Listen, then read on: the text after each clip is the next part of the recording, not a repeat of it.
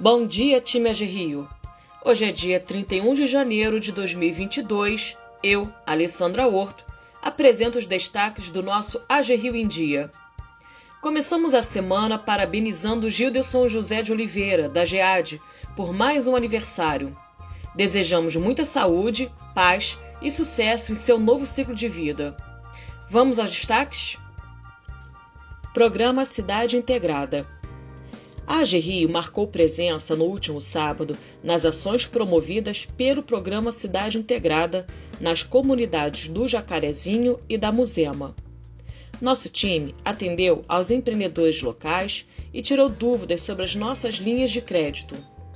O presidente da AG Rio, André Vilaverde, marcou presença no Jacarezinho. De acordo com o governo do estado, o primeiro dia de ações sociais registrou 4.005 atendimentos nas duas comunidades. Além da GRIO, ofereceram serviços às secretarias das cidades, de trabalho e de desenvolvimento social e direitos humanos.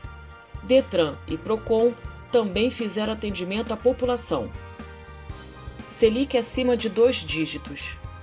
O juro básico da economia, fixado pelo Comitê de Política Monetária do Banco Central, Copom, deve voltar nesta semana ao patamar de dois dígitos, ou seja, acima de 10% ao ano. A reunião do Copom, que definirá o patamar da taxa de juros, está marcada para estas terça e quarta-feira. O resultado será anunciado após o encontro. A expectativa dos economistas do mercado financeiro, colhida pelo Banco Central, em pesquisa realizada com mais de 100 instituições financeiras na semana passada, é de que a taxa avance dos atuais 9,25% para 10,75% ao ano. Se confirmado esse movimento, será a primeira vez em quatro anos e meio, ou seja, desde julho de 2017, que a taxa ficará em dois dígitos. Naquela ocasião, a Selic estava em 10,25% ao ano. Inflação de 2022. Os economistas do mercado financeiro elevaram pela terceira semana seguida a estimativa de inflação para 2022, que passou de 5,15% para 5,38%. A informação consta no relatório Focus, divulgado hoje pelo Banco Central. Os dados foram colhidos na semana passada, em pesquisa com mais de 100 instituições financeiras. Se confirmada a previsão, será o segundo ano seguido de estouro da meta de inflação.